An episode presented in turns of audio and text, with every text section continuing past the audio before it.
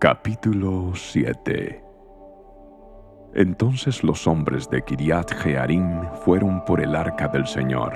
La llevaron a la casa de Abinadab, que estaba en las laderas, y comisionaron a su hijo Eleazar para que se encargara de ella.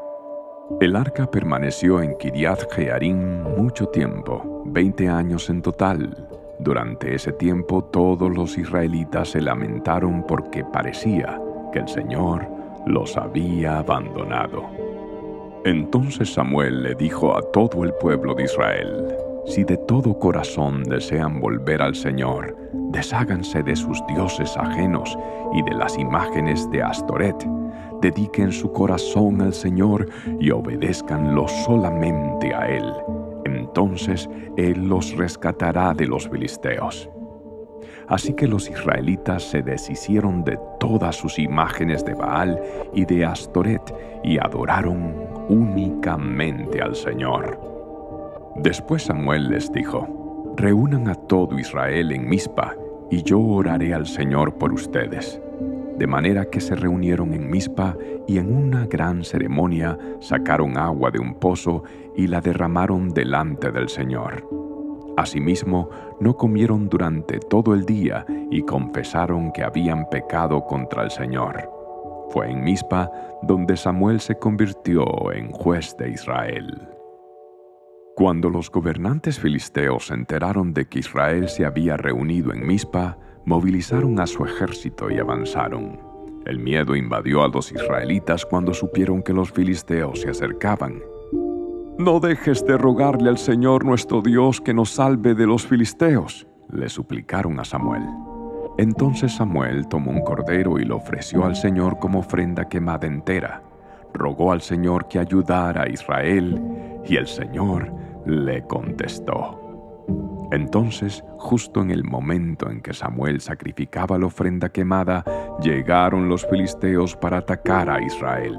Pero ese día el Señor habló con una poderosa voz de trueno desde el cielo y causó tal confusión entre los filisteos que los israelitas los derrotaron.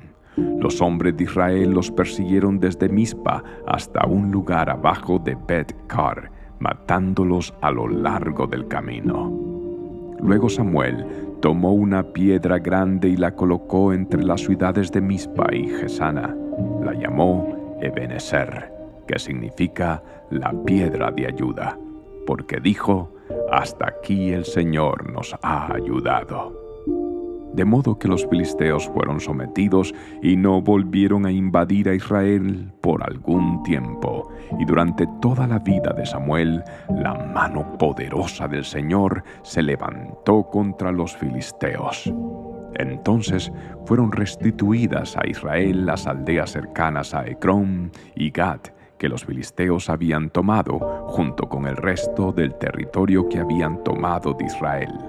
Y en esos días hubo paz entre los israelitas y los amorreos.